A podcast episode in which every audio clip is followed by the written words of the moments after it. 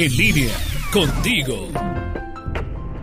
Amigos en línea, soy Ana Olivia Caballero, nutrióloga certificada y coach nutricional.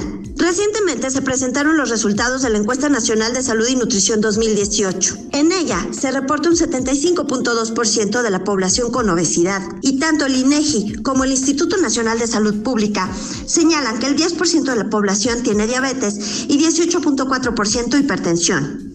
Igualmente, en una ponencia de expertos del Instituto Nacional de Antropología e Historia, se discutió que los hábitos alimentarios de la población mexicana han estado migrando del consumo tradicional de alimentos naturales a alimentos procesados, que justamente lleva a incrementos en los porcentajes de obesidad en la población.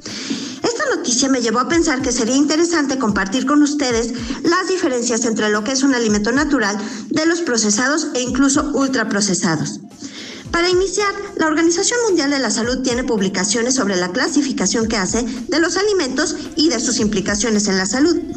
En ella señala como primer grupo a los alimentos naturales y mínimamente procesados. Los naturales son los de origen vegetal, como por ejemplo verduras, frutas, tubérculos, leguminosas, nueces y semillas, o los de origen animal, como la carne de res, pollo, pescado, la leche y derivados, también el huevo y los alimentos autóctonos, como por ejemplo el chapulín. Es importante que estos alimentos no tengan azúcar, sal o sustitutos de azúcar o aditivos, como por ejemplo los conservadores. Los alimentos mínimamente procesados son aquellos que han sido alterados sin que se les agregue o introduzca ninguna sustancia. Estos procesos incluyen lavar, limpiar, pasteurizar, quitar cáscaras, rebanar, descremar o esterilizar.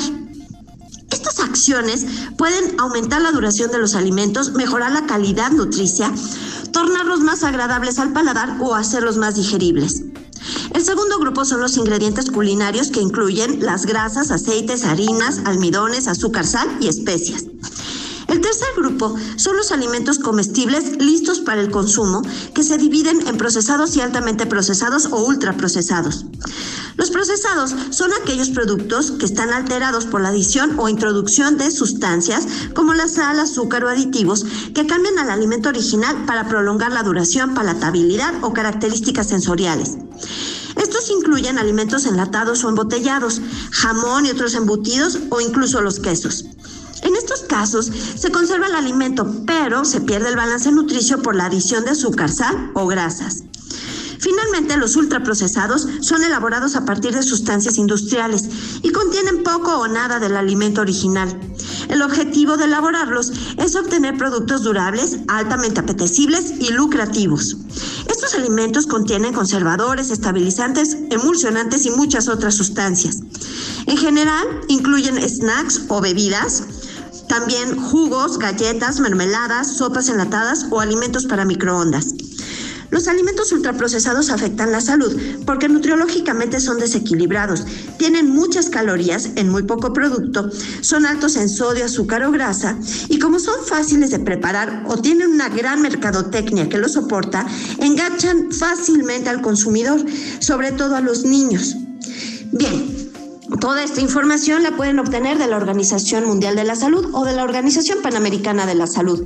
También pueden contactarme a través de mi página de Facebook, bajo en línea, y con gusto se los hago llegar. Soy Ana Olivia Caballero, nutrióloga certificada y coach nutricional.